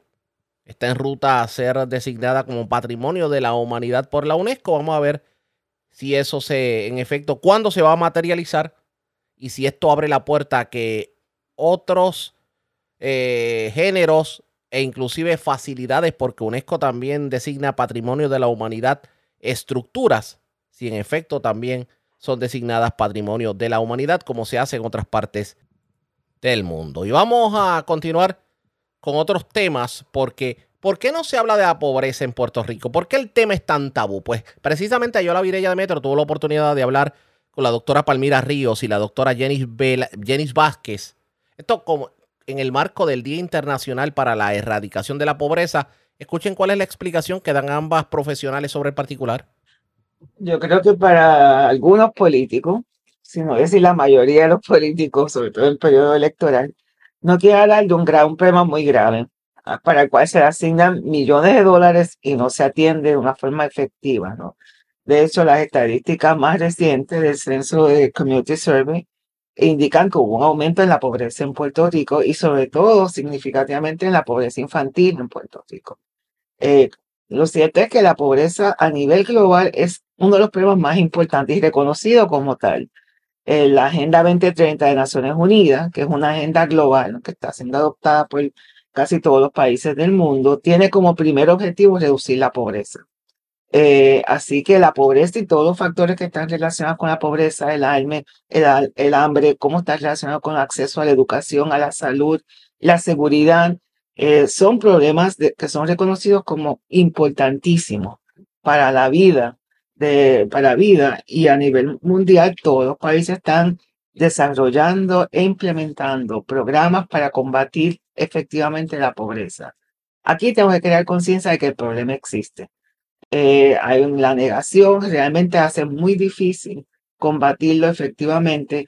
Y más allá de hacer unos anuncios, actividades, etcétera, es tenemos, tenemos que preguntarnos si tenemos las métricas para evaluar cuán efectivo está haciendo el gobierno en reducir las tasas de pobreza y evaluarlo, ¿no? No, no estar con, con, con fiestecitas, sino evaluarlo, hacer los ajustes y continuar atendiendo y combatiendo la pobreza como el principal reto, yo creo que de la sociedad puertorriqueña. Doctora Vázquez, ¿cómo, cómo se establecen esas métricas? ¿Existen? Nos dice la doctora Ríos que no existen, pero entonces lo medimos a través de estos datos del censo. ¿Cómo podemos tener métricas criollas aquí en Puerto Rico? Sí.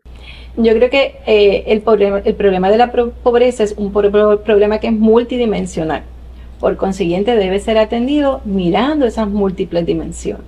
La ausencia o la escasez de, recursos económicos es una de esas dimensiones pero los efectos que tiene la pobreza en la calidad de vida, en el bienestar de la gente, en el acceso a la educación, en el acceso a la salud, el acceso a la vivienda, los derechos humanos fundamentales de la gente, son otras dimensiones que se ven impactadas por la, por la pobreza, por el tema de la pobreza, e invisibilizarlo no es una opción.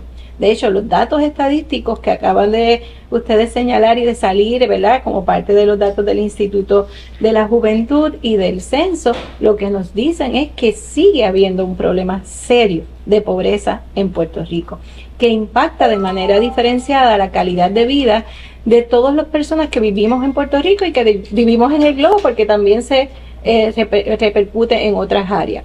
Cuando miramos en Puerto Rico esa ausencia de datos estadísticos, eh, ¿verdad? Y parte de lo que encontró el, el informe especial de la Oficina del Contralor es que aunque tenemos una política para múltiples políticas para trabajar con el problema de la pobreza, no se mide la implementación, la eficiencia, la efectividad, la eficacia en la implementación.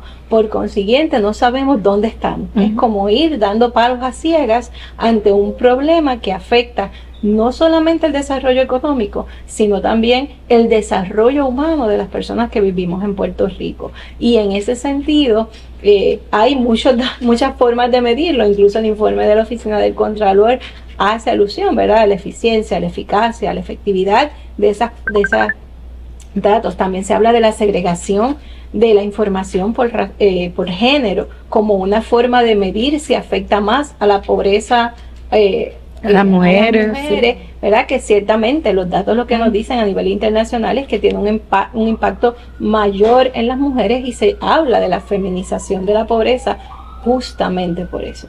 Para las mujeres, todo el contexto social, cultural, económico, hace que la pobreza tenga efectos más detrimentales que en un hombre eh, e incluso ¿verdad? en personas adultas mayores. Así es que en ese sentido, porque además cuidamos, ¿verdad? Además cuidamos.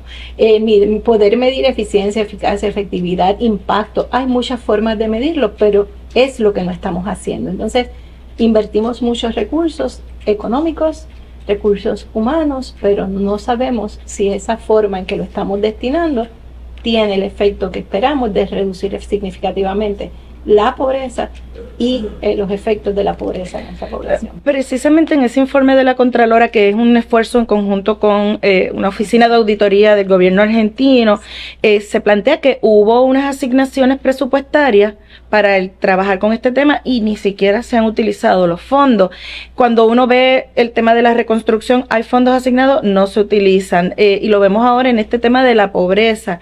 esos fondos, ¿en qué deberían? No es que tampoco sean muchísimos, pero están ahí ¿En qué deberían utilizarse? ciertamente hay una asignación, hace referencia a dos años, ¿no? De un millón doscientos mil dólares para solamente este proyecto piloto, no es para subsidiar todo lo, que se está haciendo alrededor del combate a la pobreza. Ciertamente es para poder eh, justificar la contratación de servicios, toda la, toda la experimentación que eh, un programa de esa magnitud va a requerir que no se haya utilizado, dado la gravedad del problema, dado toda la investigación que existe, las compañeras eh, y los compañeros eh, que conozco en la Universidad de Puerto Rico han trabajado eso constantemente. Así.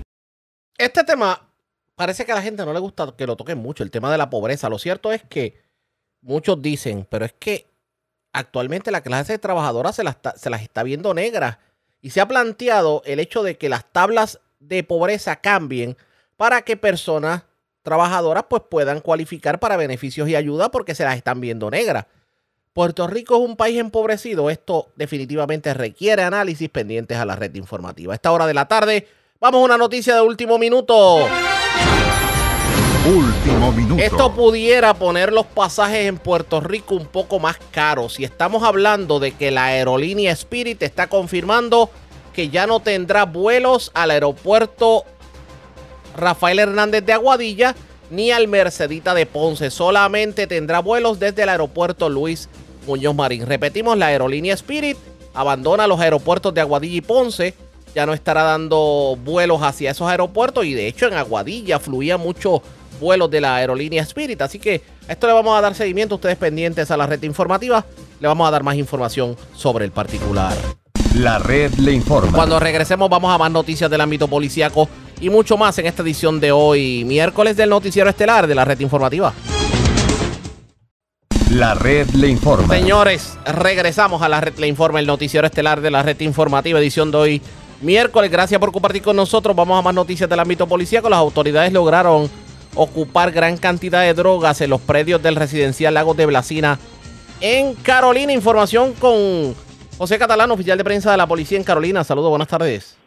Saludos a Arriaga y saludos a los escucha. Eso es correcto, Arriaga. En horas de la madrugada de hoy, agentes del negociado de la Policía de Puerto Rico, adscrito a la División de Inteligencia en Carolina, realizaron hallazgos de sustancias controladas en los predios del residencial Lagos de Blasina. En el lugar, los agentes ocuparon 20 bolsas de cocaína, 49 cápsulas de crack, 65 copos de marihuana, 45 decks de heroína, 7 pastillas y 99 dólares en efectivo. El agente Justi, adscrito a la edición antes mencionada, se hizo a cargo de la investigación. Catalano, tengo entendido que en la zona de Salinas se arrestó a una persona que aparentemente cobró un dinero de depósito para unas ventanas que nunca entregó. ¿Qué información se tiene sobre el particular? Eso es correcto, Ariaga. En una de la tarde de ayer, agentes del negociado de la Policía de Puerto Rico, adscrito a la edición de arrestos de Cagua, diligenciaron una orden de arresto en el establecimiento Puertas y Ventanas FEU en Salinas. Durante el diligenciamiento se arrestó a Orlando Colón Rodríguez, de 40 años, contra el cual pesaba una orden expedida por la jueza Sonia Nieves Cordero por fraude en la ejecución de obras y apropiación ilegal de bienes por el artículo 204 y artículo 181, conocido con una fianza de 25 mil dólares. Los hechos que se le imputan a Colón Rodríguez se remontan al 27 de enero del 2023 en el centro comercial Las Catalinas Mall, donde alegadamente el imputado se apropió de 400 dólares en efectivo, los cuales cobró como depósito para unas ventanas de aluminio, las que no realizó. Colón Rodríguez fue llevado ante la jueza Sonia Nieves Cordero del Tribunal de Cagua, siendo dejado en libertad tras prestar la fianza señalada. La vista preliminar quedó pautada para el 6 de noviembre del 2023.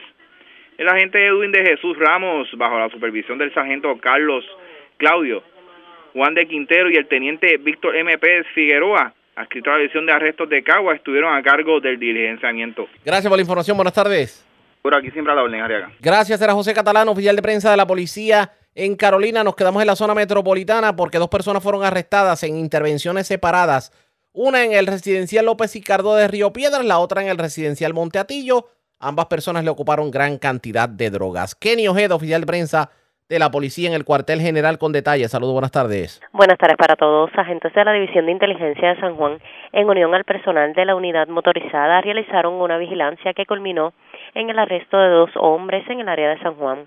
El primer caso fue en el residencial Rafael López Ricardo, en Río Piedra, donde arrestaron a un individuo y le ocuparon 61 bolsas de cocaína, 47 cápsulas de crack, 28 decks de heroína, 8 copos de marihuana, dos bolsas de marihuana, y 821 dólares en efectivo. Además, en el lugar realizaron el hallazgo de 224 bolsas de marihuana y media libra de marihuana.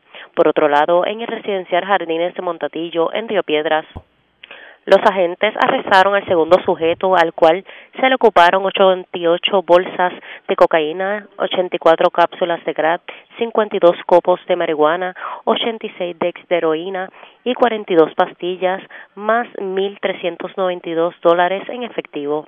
Estos casos serán consultados con el fiscal de turno durante la tarde de hoy para la erradicación de cargos correspondientes. Gracias por la información. Buenas tardes. Buenas tardes. Gracias, era Kenny Ojeda, oficial de prensa de la policía en el cuartel general. Nos vamos a la zona de la zona metropolitana, vamos a la zona centro-oriental de Puerto Rico, porque se erradicaron cargos criminales contra un hombre de 52 años. Aparentemente, esta persona cobró 11.400 dólares por un trabajo de insulación a un vagón en la zona de Caguas que simplemente no realizó. Además, se erradicaron cargos criminales por actos lascivos contra un hombre residente de Juncos. Se alega que esta persona eh, cometió los actos en contra de una menor de edad entre los años 2013 al 2022. Información con Yaira Rivero, oficial de prensa de la policía en Cagua. Saludos, buenas tardes. Hola, buenas tardes. Agentes del negociado de la policía adscritos a la División de Propiedad y Fraude del Cuerpo de Investigaciones Criminales de Caguas realizaron una investigación que culminó en la erradicación de cargos por apropiación ilegal agravada y fraude en la ejecución de obras por parte de Fiscalía contra Pedro Rivera Díaz, de 52 años y vecino de San Juan.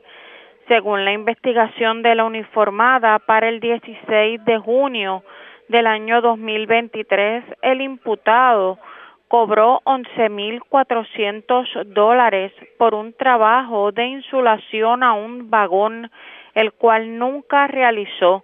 La agente investigadora Yolanda Vázquez Martínez consultó el caso con la fiscal Dalinés Hernández Contreras, quien instruyó la erradicación por los artículos 182 de apropiación ilegal agravada y 204 por fraude en ejecución de obras, ambas del Código Penal. La prueba se presentó ante la jueza Sonja Nieves Cordero del Tribunal de Caguas, quien determinó causa para arresto y le señaló una fianza de diez mil dólares, la cual fue diferida por el programa de servicios con antelación a juicio la vista preliminar quedó pautada para el 6 de noviembre del año 2023.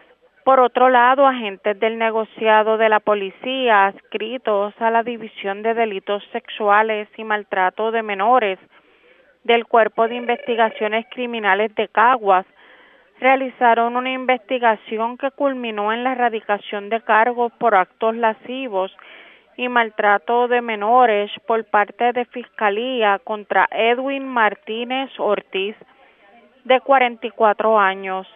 Según la investigación de la uniformada, el imputado cometió los actos contra una menor de edad para los años del 2013 al 2022 en el pueblo de Juncos. El caso se consultó con el fiscal Ahmed Rivera, quien instruyó radicar por el artículo 133 del Código Penal actos lascivos y por el artículo 59 de maltrato de la Ley 246 para la seguridad, bienestar y protección de menores. La prueba se presentó ante la jueza Ingrid Caro del Tribunal de Caguas, quien encontró causa para arresto y le señaló una fianza de 43 mil dólares. Martínez Ortiz prestó la misma y la vista preliminar quedó pautada para el 6 de noviembre del año 2023. La agente Linet Matos Rivera de la División de Delitos Sexuales y Maltrato de Menores del Cuerpo de Investigaciones Criminales de Caguas tuvo a su cargo la investigación. Gracias por la información. Buenas tardes. Buenas tardes. Gracias. Era Yaira Rivera, oficial de prensa de la Policía en el cuartel general de la zona metropolitana. Vamos a la zona este de Puerto Rico. Delincuentes le llevaron los aros y las gomas a un vehículo estacionado frente a una residencia en la calle Joaquín Vega, en el casco urbano de Las Piedras. Información con Marcos Rivero, oficial de prensa de la Policía de Humacao. Saludos, buenas tardes. Sí, buenas tardes. Tenemos que agentes del negociado de la Policía de Puerto Rico investigaron una querella de apropiación ilegal reportada a eso de las 6 y 33 de la mañana de hoy en la calle Joaquín Vega, ubicada en la zona urbana en el pueblo de Las Piedras. Según el querellante, una persona se apropió ilegalmente de los aros con neumáticos del vehículo Toyota modelo Yari año 2019, el cual se encontraba estacionado frente a una residencia. Al momento, la propiedad hurtada no fue valorada y el agente Enrique Alberio, adscrito al Distrito de Las Piedras, realizó la investigación de forma preliminar. Este caso fue referido al Cuerpo de Investigaciones Criminales de Humacao, quienes continúan con la pesquisa. Gracias por la información. Buenas tardes. Buenas tardes. Era Marcos Rivero, oficial de prensa de la policía en la zona de Humacao. Vamos a otras noticias del ámbito policiaco.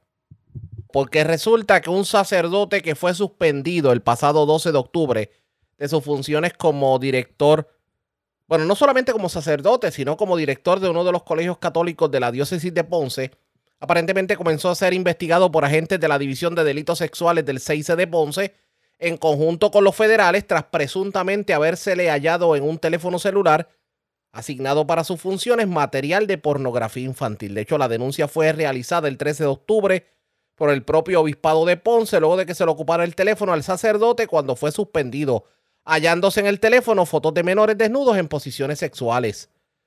Según se supo, cuando las autoridades de la Iglesia Católica hicieron la denuncia, el sacerdote había sido suspendido para supuestamente promover un tiempo de reflexión serena y profunda que le permitiera trabajar con su persona.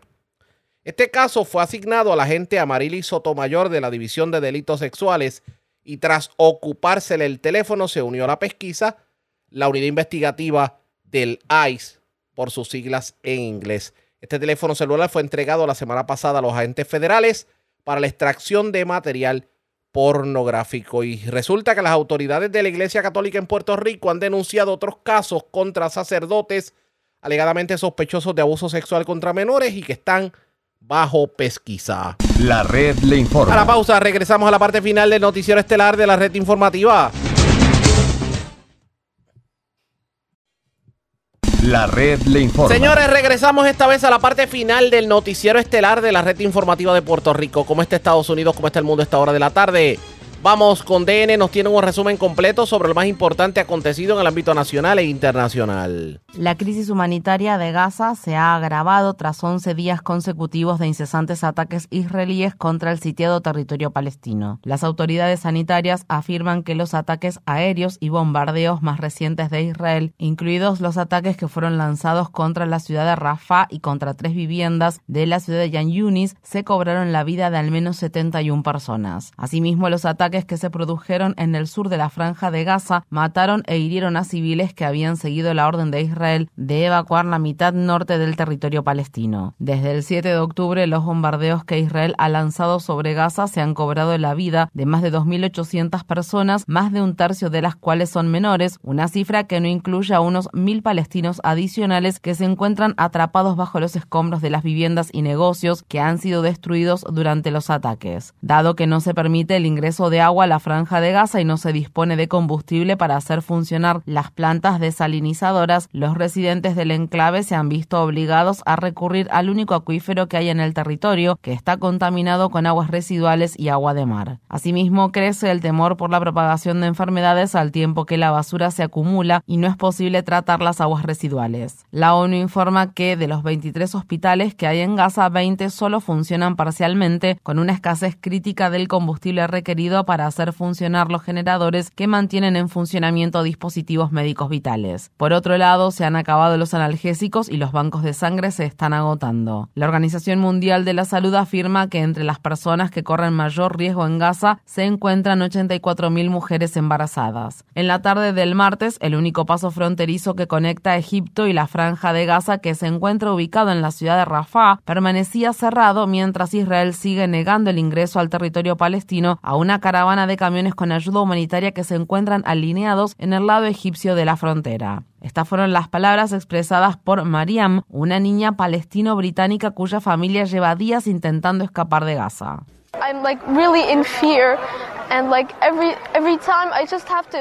Tengo mucho miedo. Todo el tiempo pienso que podría morir en Gaza a causa de una bomba. Eso no es algo bueno. Por ejemplo, a donde quiera que voy, huyo y simplemente encuentro bombas y gente muerta.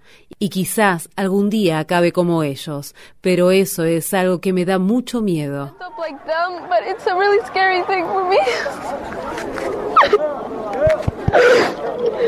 Combatientes palestinos han matado a más de 1.400 israelíes, la mayoría de los cuales murieron el 7 de octubre, cuando la organización Hamas lanzó su ataque sorpresa. El lunes, funcionarios israelíes dijeron que Hamas tenía a 199 personas cautivas, unas 50 más de lo que se había informado anteriormente. Durante el fin de semana, cientos de manifestantes se congregaron frente al Ministerio de Defensa de Israel en la ciudad de Tel Aviv para exigir el fin de la violencia y el regreso seguro de los rehenes a sus hogares. El Consejo de de Seguridad de las Naciones Unidas ha rechazado un proyecto de resolución presentado el lunes por Rusia que pedía un alto el fuego humanitario en Gaza. Gabón, Mozambique, los Emiratos Árabes Unidos y China votaron a favor del proyecto de resolución de alto el fuego, mientras que seis países se abstuvieron de votar y Francia, Japón, el Reino Unido y Estados Unidos votaron en contra. Estas fueron las palabras expresadas por el embajador de Rusia ante la ONU, Vasily Nevencia.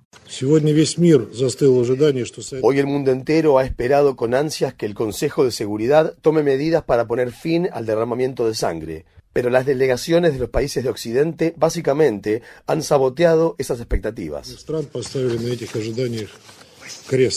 El presidente ruso Vladimir Putin viajará esta semana a Pekín para reunirse con el presidente chino Xi Jinping. Durante el fin de semana, el ministro de Relaciones Exteriores de China dijo que la guerra que Israel está librando en la franja de Gaza había ido más allá de la defensa propia y constituía un castigo colectivo que es considerado un crimen de guerra. El secretario de Estado de Estados Unidos, Anthony Blinken, regresó el lunes a Israel para reunirse con los líderes israelíes tras culminar una gira relámpago de fin de semana por Qatar, Jordania, Bahrein, los Emiratos Árabes Unidos, Arabia Saudí y Egipto. Blinken dijo que el presidente Biden viajará este martes a Israel en una muestra de solidaridad con ese país al tiempo que el ejército israelí se prepara para llevar a cabo una ofensiva terrestre en Gaza. El presidente Biden volverá a dejar claro, como lo ha hecho de manera inequívoca desde que Hamas mató a más de 1.400 personas, incluidos al menos 30 estadounidenses, que Israel tiene el derecho y de hecho el deber de defender a su pueblo de Hamas y otros terroristas y de impedir que se produzcan futuros ataques. Blinken dijo que Biden viajará luego a Jordania para reunirse con el rey jordano Abdallah II, el presidente egipcio Abdel Fattah el-Sisi y el presidente de la autoridad palestina Mahmoud Abbas. El viaje de Biden se produce después de que la Marina de Guerra de Estados Unidos dijera que está enviando un segundo grupo de ataque con portaaviones liderado por el USS Dwight D. Eisenhower al Mediterráneo Oriental para apoyar a Israel. En Estados Unidos, miles de estadounidenses judíos y sus simpatizantes el lunes hacia la Casa Blanca para exigir que el presidente Biden solicite un alto el fuego en la franja de Gaza. Más de 50 personas fueron arrestadas por actos no violentos de desobediencia civil. Estas fueron las palabras expresadas por la líder de la organización judío estadounidense If Not Now, Eva Borward. Todos los que estamos aquí estamos sufriendo un dolor inimaginable y a pesar de ese dolor estamos decididos a detener este genocidio porque conocemos las señales de advertencia.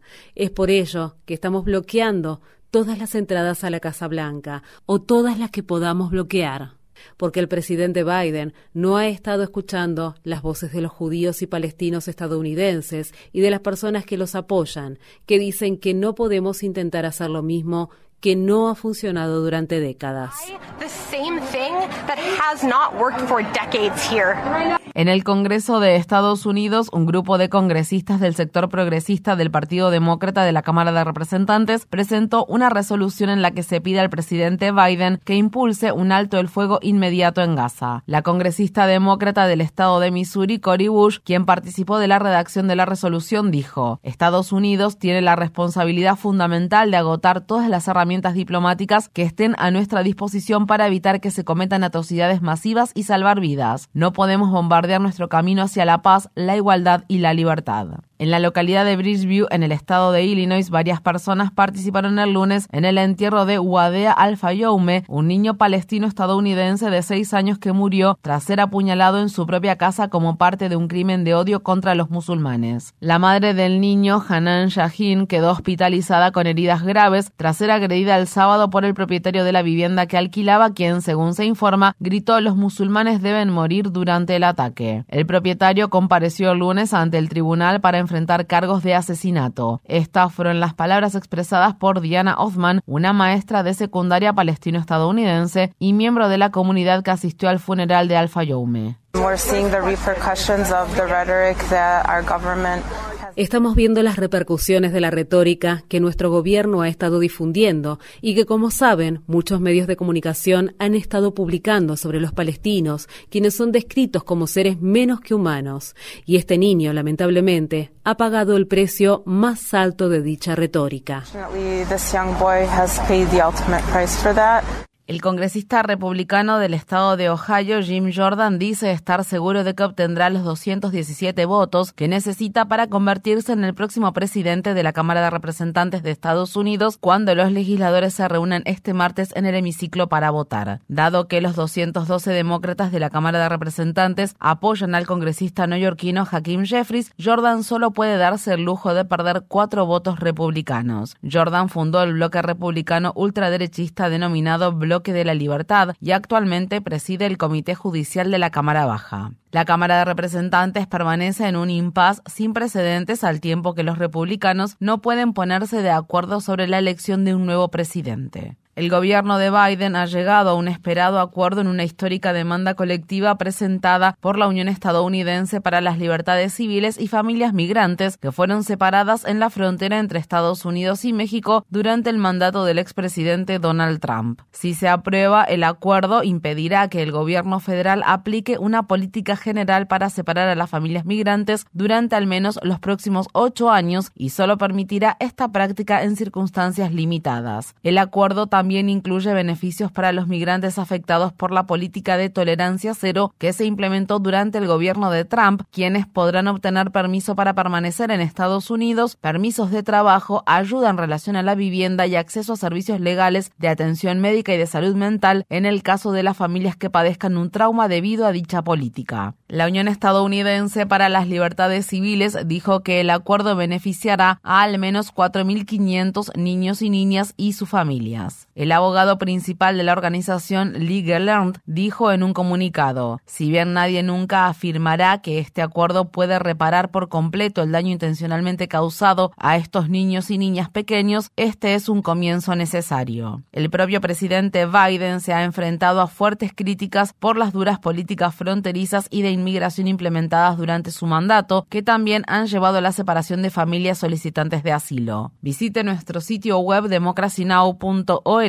barra para ver nuestra cobertura sobre este tema. Según se informa, en el estado de California, una solicitante de asilo guineana de 29 años murió mientras se encontraba recluida por funcionarios de inmigración estadounidenses en un centro de detención al aire libre que se encuentra ubicado en la ciudad fronteriza de San Diego. La Oficina de Aduanas y Protección Fronteriza de Estados Unidos proporcionó pocos detalles sobre lo sucedido y aún no se ha determinado la causa de la muerte. Organizaciones de defensa de los derechos humanos y organizaciones a favor de los inmigrantes habían en reiteradas ocasiones sobre las olas de calor y otros peligros a los que se ven expuestos miles de solicitantes de asilo, incluidos bebés y niños y niñas pequeños que se encuentran detenidos en los campamentos al aire libre que la patrulla fronteriza de Estados Unidos posee en el desierto cerca de la localidad de Yacumba Springs. La agencia ha sido acusada de no proporcionar alimentos, agua, productos de higiene y atención médica adecuados a los solicitantes de asilo. La directora ejecutiva de la organización Al Otro lado, Erika Piñeiro dijo en un comunicado, esta es la primera muerte, pero no será la última si la patrulla fronteriza de Estados Unidos sigue utilizando estos campamentos en un intento inútil e inhumano por disuadir a los migrantes en lugar de procesar sus solicitudes rápidamente. En el estado de Virginia, al menos tres activistas ambientales fueron arrestados el lunes tras amarrarse a una máquina, lo que paralizó temporalmente la construcción del gasoducto Mountain Valley. Decenas de manifestantes acudieron ayer al lugar donde se está construyendo el gasoducto para participar en una manifestación pacífica. La red le informa. Señores, enganchamos los guantes. Regresamos mañana jueves a la hora acostumbrada, cuando nuevamente a través de Cumbre de Éxitos 1530 del 1480 de X61 de Radio Grito y de Red 93, que son las emisoras que forman parte de la red informativa, le vamos a llevar a ustedes el resumen de noticias de mayor credibilidad en el país. Hasta entonces, que la pasen bien.